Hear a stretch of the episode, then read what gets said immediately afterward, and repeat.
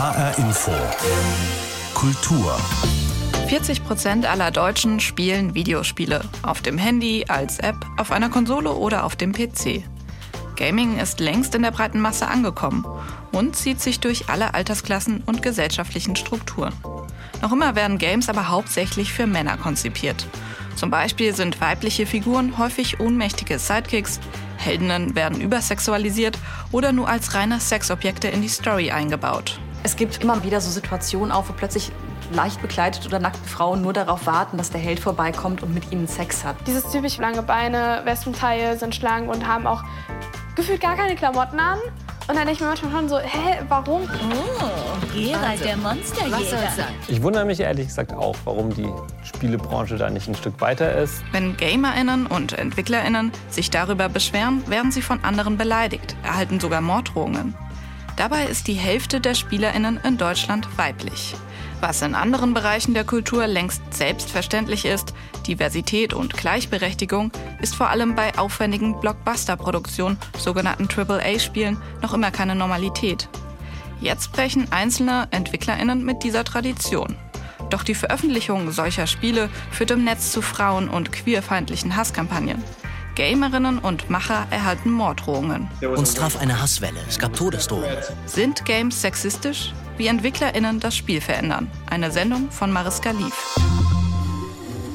Weißt du, wie du sterben wirst? Lass mich raten, du bringst mich um. The Last of Us Part 2 ist eines der spektakulärsten Spiele auf dem Markt. Die SpielerInnen steuern Ellie, eine 19-Jährige. Sie ist auf einem Rachefeldzug durch Seattle, in einer postapokalyptischen Welt. Viele Menschen sind von einer Infektion befallen.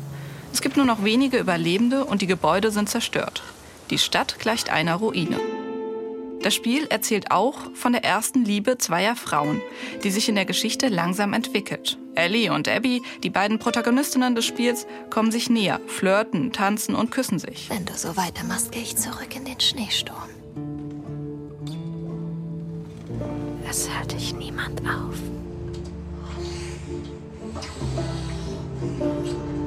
Starke Frauenfiguren, Queerness. Für Blockbuster-Produktionen, sogenannte AAA-Spiele wie dieses, ist das noch immer nicht normal.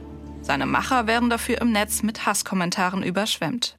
Die Anfeindungen gegen Neil Druckmann und sein Team halten wochenlang an. Frauenfeindlich, reaktionär, gegen den Juden Druckmann auch antisemitisch. Uns traf eine Hasswelle. Transphobische Kommentare, antisemitische Kommentare und Todesdrohungen. In Social Media fühlen sich die Hater stark und bekommen das Gefühl, sie seien in der Mehrheit. Dabei sind sie nur ein paar hundert im Vergleich zu den Millionen, die dieses Spiel spielen. Woher kommt dieser Hass? Nina Kiel, Spielejournalistin und Forscherin, beschäftigt sich seit langem mit Geschlechterbildern in Games. Dass die Hälfte der SpielerInnen weiblich ist, wollen einige in der Branche bis heute nicht wahrnehmen, sagt sie. Im Kontext digitaler Spiele zeigt sich unter anderem eine Anspruchshaltung, dass also Leute, die sich als Core-Gamer wahrnehmen, als die ursprüngliche Kernzielgruppe, sich nicht mehr angesprochen fühlen und deswegen sagen, wir kämpfen jetzt dafür, dass das Medium wieder nach uns ausgerichtet wird, dass das Medium für uns gedacht ist. Und da hat die Industrie leider auch einigen Beitrag zu geleistet. Dann einmal wurden Spiele ja sehr lange speziell auf diese Zielgruppe zugeschnitten. Auf der anderen Seite hat man genau diesen Leuten kommuniziert, ihr seid die Kunden, ihr seid der König und ihr dürft diese Ansprüche auch geltend machen. Jungen und Männer. Das war die Zielgruppe der Spieleindustrie in den 80er und 90er Jahren. In den ersten Super Mario-Spielen ging es vor allem darum, die Frau zu beschützen. Peach mit ihrem langen blonden Haar und ihrem pinken Kleidchen wird immer wieder entführt und gefangen gehalten. Der schnauzbärtige Held Mario mit seiner charakteristischen Latzhose muss die Prinzessin befreien. Die Geliebte zu retten, das Motiv ist so emotional wie einleuchtend. Und doch problematisch? Es ist nicht per se schlecht oder falsch. Das Problem, das ich sehe, ist diese Einseitigkeit in der Geschlechterrollenzeichnung. Dass es also eine Zeit lang relativ wenige Alternativen gab, beziehungsweise dass das eben das dominante Bild war.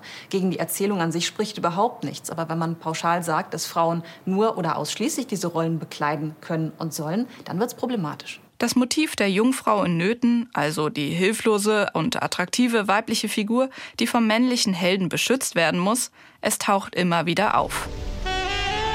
Wow, she's beautiful.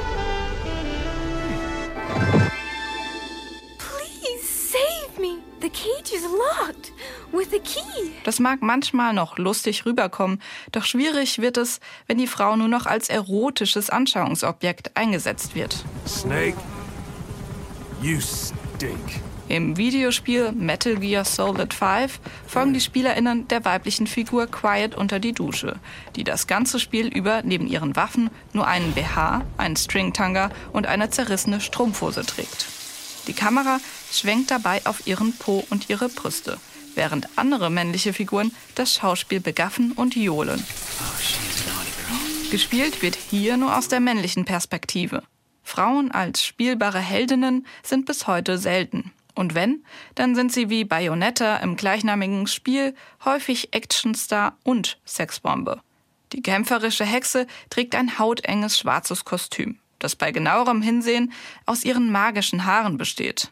Zieht sie die Waffe, ist sie teilweise sogar fast nackt zu sehen. Die Heldin gibt sich gezielt aufreizend, setzt sich in Pose und verteilt Handküsse. Bayonetta ist ein tolles Beispiel für diese Gleichzeitigkeit einer extrem kompetenten Protagonistin, die aber gleichzeitig stark erotisch auftritt. Die Inszenierung dieser Figur, zum Beispiel wie die Kamera dann auf sie zuschwenkt, die ist mitunter sehr stark erotisierend und wird auch kritisch besprochen. Meist jedoch bleibt es auch in neueren Spielen beim maskulinen Helden wie in der God of War-Reihe, in der es ums Töten von antiken Göttern und mythischen Wesen geht.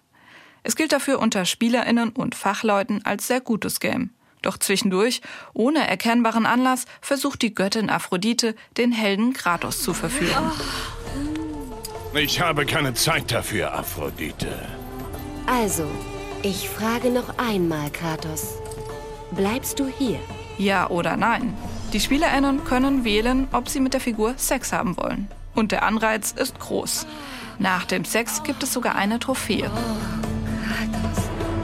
Szenen wie Besuche von Bordellen zum Beispiel zeigen, dass man gerade im Hinblick auf Sexualität Inhalte immer noch sehr deutlich auf diese ursprüngliche Kernzielgruppe ausrichtet. Man also davon ausgeht, Spiele werden primär von heterosexuellen Jungen und Männern gespielt und dass diese heterosexuellen Jungen und Männer solche Inhalte sehen wollen. Auch das ist natürlich ein Klischee. Also auch die Spielerschaft wird da in eine Klischeerolle gedrängt nach dem Motto Sex sells und das wollt ihr ja doch eigentlich sehen. Ob das stimmt oder nicht, wird ja gar nicht groß überprüft. Besonders deutlich zeigen sich männliche Besitzansprüche in der Online-Gamer-Community. Einige wenige Gamer schaden dem Ruf einer ganzen Spielergemeinschaft.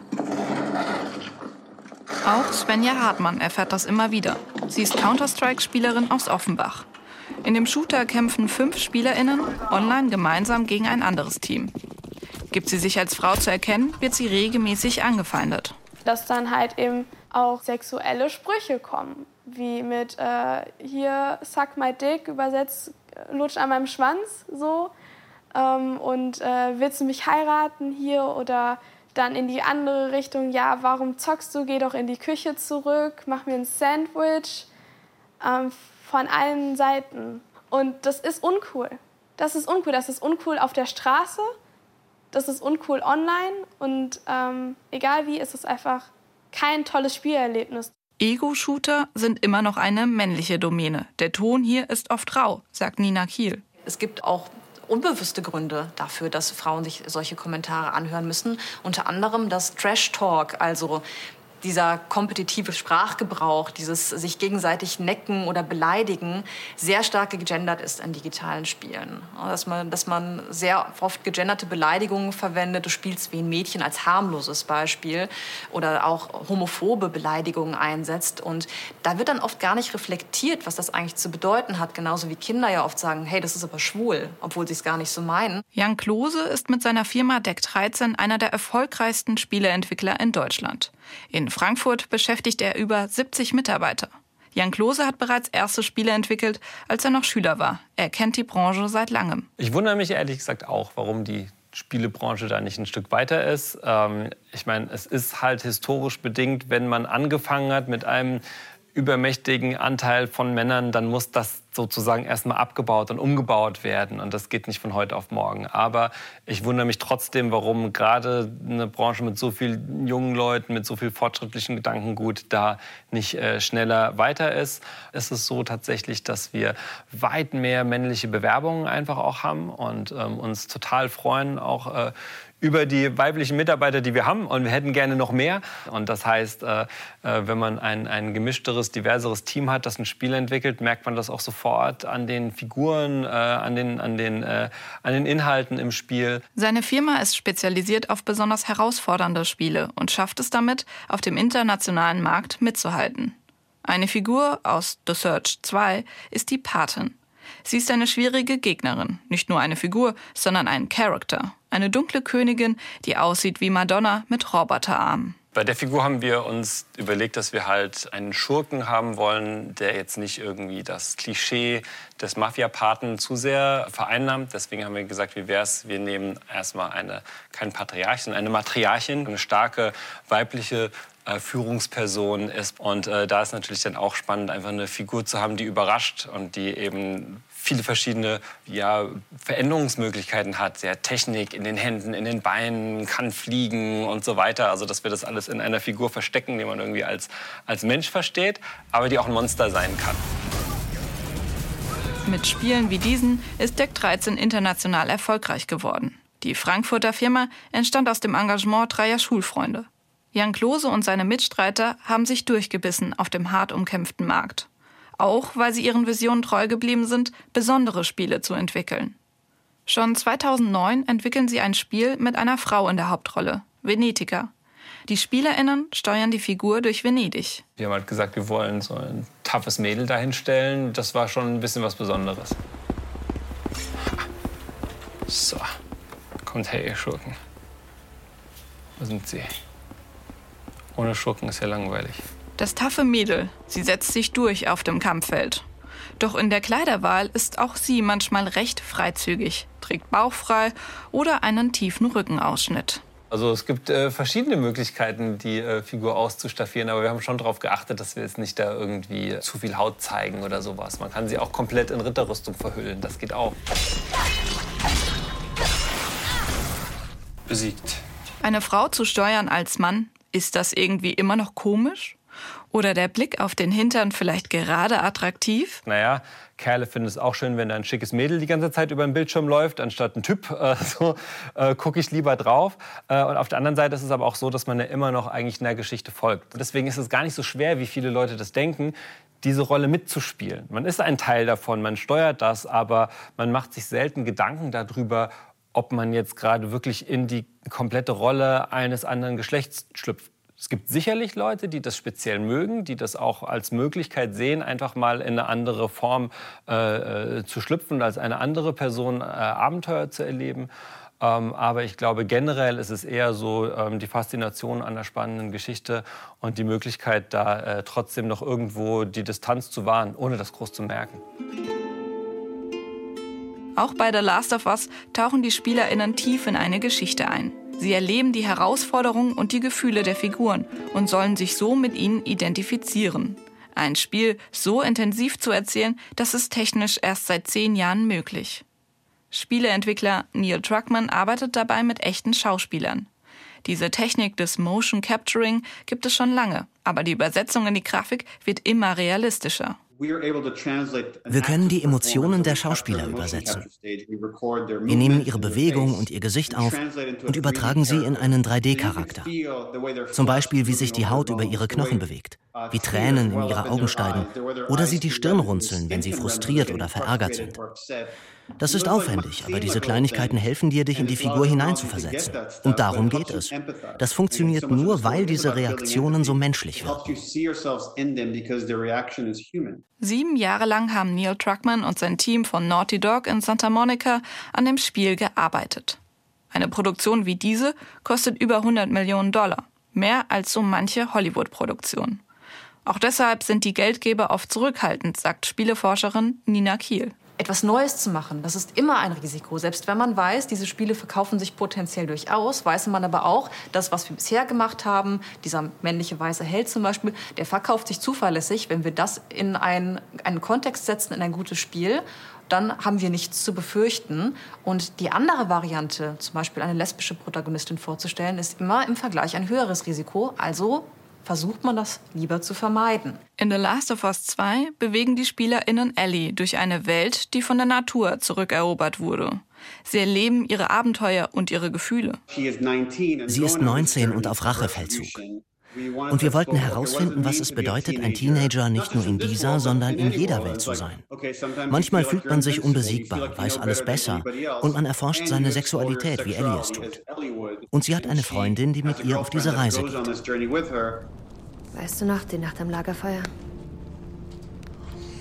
Warte, wo kommt die Narbe her? Ich fiel auf mein Messer. Hey! Ich habe dir eine wahre Geschichte erzählt. Das war eine wahre Geschichte. Oh, soll ich dich mal beißen?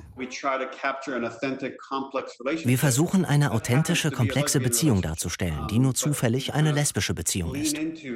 Aber nur indem man Diversity in eine Geschichte bringt, wird sie nicht automatisch besser. Wenn wir aber diese Beziehung wirklich glaubhaft erzählen, werden sich Menschen auch in Charakteren wiederfinden, die nicht genauso sind wie sie selbst. Und wir versuchen, diese Charaktere so authentisch und ehrlich zu behandeln, wie wir können.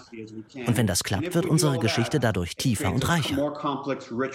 Für Videospiele ist das in der Tat ungewöhnlich, findet Spielejournalistin Nina Kiel. Gerade eben diese mangelnde Wählbarkeit, dass man sagt, das ist jetzt ihre Geschichte und wir müssen uns, egal wer wir selbst sind, mit dieser Figur irgendwie auseinandersetzen und versuchen zu identifizieren. Das wurde in dieser Form in AAA-Spielen bisher selten gemacht. Auch Online-Games, bei denen es um Kampf und Wettbewerb geht, sind immer noch männlich geprägt. Auch weil nur 10% Frauen spielen. Vorbilder wie Svenja Hartmann sind selten. Egal, ob jetzt eine Frau oder ein Mann in der Tastatur sitzt, das sollte egal sein. Und ich denke, dass vor allem dort man am wenigsten Unterschiede auch machen kann weil es letztendlich auf das ankommt, was man kann und nicht, ob man jetzt eine hohe oder niedrige Stimme hat oder sonstige Unterschiede, die eine Frau und Mann ausmachen. Svenja Hartmann ist auszubildende Informatikerin. Sie spielt regelmäßig mit Freunden in einem Counter-Strike-Team und in einer Amateurliga. Dass sie spielt, verdankt sie den Jungs aus ihrer Klasse. Dann habe ich es halt mal ausprobiert und bin halt durch die Jungs da so ein bisschen reingerutscht und dann habe ich halt mir noch andere Spiele gekauft und dann war es halt so, nach der Schule haben wir uns halt zum Zocken verabredet online. So. Und am Wochenende haben wir dann uns halt persönlich getroffen. So. Es ist keine verschwendete Zeit oder sonst was. Es ist wirklich Socializing, wie man sagen würde, also wirklich Sozialisierung. Counter-Strike ist eines der erfolgreichsten Multiplayer-Shooter. Profis spielen auf internationalen Turnieren um Preisgelder. Es geht wie im Spitzensport auch um Taktik, Reaktion und Teamplay. Das ist es auch, was Svenja Hartmann daran gefällt. Und natürlich der besondere Kick. Bestimmt Adrenalin. In einer gewissen Art und Weise. Am Anfang habe ich mich sehr damit irgendwie auch schwer getan. Also irgendwie war das für mich schon so nicht beängstigend, aber es war halt komisch. Es war irgendwie ein bisschen komisch, aber ich will nicht sagen, dass man die Realität dazu verliert, aber es macht einem nichts mehr aus. Mir ist trotzdem bewusst, dass es ein Spiel ist, dass ich Leute nicht in echt töte, sondern dass, es, dass ich nicht echt sterbe. Aber mir ist total bewusst, weil ich mich damit aber auch beschäftigt habe, und ich finde, das ist nämlich das Wichtige daran, dass es eben im echten Leben nicht so ist. Welche Rolle spielt Gewalt in Spielen und wie gehen Frauen damit um?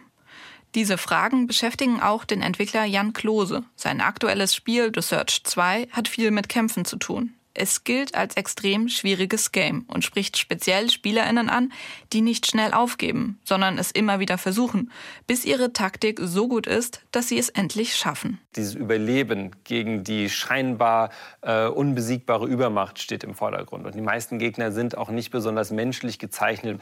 Ähm, wir kämpfen nicht irgendwie gegen wehrlose, äh, arme, hilflose, und damit wir uns stark fühlen, sondern es geht eher eigentlich darum, dass wir uns immer schwach fühlen in dem Spiel und immer sagen, das ist eine Übermacht und ich muss es irgendwie schaffen, ein paar Schritte weiterzukommen. Und dann bin ich stolz und sage ich so, okay, euch habe ich es gezeigt und jetzt ab zum nächsten. Das heißt, eigentlich ist es ein sehr klassischer Plot von einem Überlebensfilm, Spiel, wo es halt sehr äh, ja, handfest zugeht, um es mal so zu sagen. Auch The Search wird hauptsächlich von Männern gespielt. Doch das Spiel hat einen Character Editor. Die SpielerInnen können sich aussuchen, welche Figur sie steuern möchten. Die Erfahrung von Jan Klose zeigt, die Frauen, die in diese Welt eintauchen, spielen durchaus anders. Es ist zum Beispiel nicht so, dass Frauen ein Problem damit hätten, in Spielen zu kämpfen oder wenn es gewalttätig ist. Also jetzt allein von unserer Erfahrung her, ähm, wenn halt ein Zweck dahinter ist, wenn sie sagen, ja, ich will das jetzt erreichen und hier ist jetzt meine Barriere und da will ich jetzt verdammt noch mal durch, das funktioniert. Bei männlichen Spielern ist es manchmal so, dass man sagt, hier ist eine Barriere. Und dann sagen sie, okay, da komme ich durch. Egal, ob da was dahinter ist oder nicht, spielt überhaupt keine Rolle. Ich muss die Barriere überwinden. Und ich glaube, das ist manchmal so ein kleiner Unterschied auch dann im Spielerverhalten, dass weibliche Spieler oft sagen, ja, ich glaube, hier komme ich nicht weiter. Das macht mir jetzt auch keinen Spaß. Ich gucke mir jetzt mal einen anderen Bereich im Spiel an. Wenn das Spiel das dann bietet und dann sagt, okay, ja, es gibt mehrere Möglichkeiten, dieses Problem zu lösen, ähm, nimmt man mehr weibliche Spieler meistens mit. Jan Klose will mit offenen Welten mehr Frauen erreichen. Dass diese anders spielen, hat viel damit zu tun, wie sie aufwachsen, sagt Nina Kiel. Jungen und Mädchen spielen generell anders. Das hat seine Gründe, denn Jungen und Mädchen werden auch anders erzogen. Zum Beispiel werden Jungen eher dazu angeregt, Konfliktverhalten zu zeigen und auszuleben. Sie bekommen eher Spielzeug zum Beispiel, das anknüpft an Militärkontexte oder an kriegerische Auseinandersetzungen, während Mädchen halt eher Kommunikation, Harmoniebedürfnis und Konfliktfähigkeit auf der verbalen Ebene mitgegeben wird. Und dementsprechend verhalten sich Jungen und Mädchen natürlich auch im Kontext digitaler Spiele anders. Bis heute gibt es extrem wenig weibliche Heldinnen in Videospielen. Schätzungen liegen bei 10 Prozent. Heldinnen wie Aloy in Horizon Zero Dawn, die einen eigenen Charakter, eine eigene Geschichte haben. Mutterloses Gör. Wie bitte? Geh ins Bett ausgestoßen und träum vom Sieg bei der Erprobung. Näher wirst du da nicht rankommen. Oh, das ist das Bettenhaus? Mit dir als Wache? Dachte ich, es wäre die Latrine. Deine, deine Anwesenheit hier ist Horizon Zero Dawn feiere ich Aloy wirklich, dass sie halt einfach auch mal so schlagfertig irgendwas raushaut. Also sie hat halt einen Charakter und das ist halt ganz cool und ähm, ich identifiziere mich dann halt auch gerne natürlich mit solchen Leuten, weil ich mir irgendwie auch wünsche, dann eben schlagfertig zu sein oder mich nicht von irgendwem einfach dumm anmachen zu lassen und so weiter und so fort. Und ich denke auch, dass man dann von den Charakteren vielleicht auch vielleicht irgendwie was lernen kann. Auch die Figur von Ellie in The Last of Us 2 zeigt, wie stark so eine Identifikation sein kann, wenn sie gut gemacht ist. Die SpielerInnen erleben mit, wie Ellies Ziehvater von einer feindlichen Gruppe aufgespürt und von einer Frau brutal hingerichtet wird. Die SpielerInnen steuern Ellie auf der Suche nach der Mörderin. Sie erschießen und erstechen Personen, die ihnen im Weg stehen. Diese Brutalität in ihrer so realistischen Darstellung ist schockierend. Aber das ist Teil der Geschichte, die Last of Us 2 erzählen möchte. Es geht um kriegerische Konflikte, die immer auch zwei Perspektiven haben. Gewalt und Gegengewalt. Das Spiel möchte dies erfahrbar machen. Und so wird das Spiel nach etlichen Spielstunden aus der Perspektive der Frau erzählt, die Ellies Vater erschlagen hat. Die SpielerInnen sollen ins Nachdenken geraten, so Truckman. Wann war ich zuletzt, als etwas in der Welt passierte oder bei mir persönlich, einfach selbstgerecht? Wann habe ich die andere Person nicht als vollständigen Menschen gesehen? Ein Videospiel hat die Kraft, dich etwas spüren zu lassen, das du in einem Film oder Buch nicht erleben kannst. Sowas wie Scham oder Schuld für dein Handeln. Dieses Unbehagen zu erleben, das wollen wir. Nicht die ganze Zeit, aber immer wieder sollst du es spüren, damit du darüber nachdenkst, was du getan hast.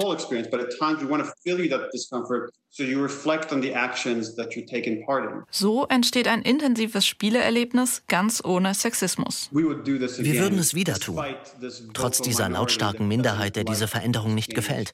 Wir müssen sie ignorieren. Sie leben in der Vergangenheit und wir gehen vorwärts zu einer neuen Art von Geschichten. Ich glaube, es ist tatsächlich wichtig, dass sich auch was tut bei den Leuten, die Spiele wirklich verkaufen und die wirklich auch merken, okay, ich muss keine Angst haben, wenn ich auch kontroverse Inhalte oder diverse Inhalte ähm, rausgebe, sondern das wird mich sogar stärken. Ich glaube, das ist einfach eine wichtige Erkenntnis, die sich jetzt gerade durchsetzt. Wir können auf jeden Fall Fortschritte beobachten, unter anderem dadurch, dass wir vielfältigere Rollenbilder in Mainstream-Spielen sehen.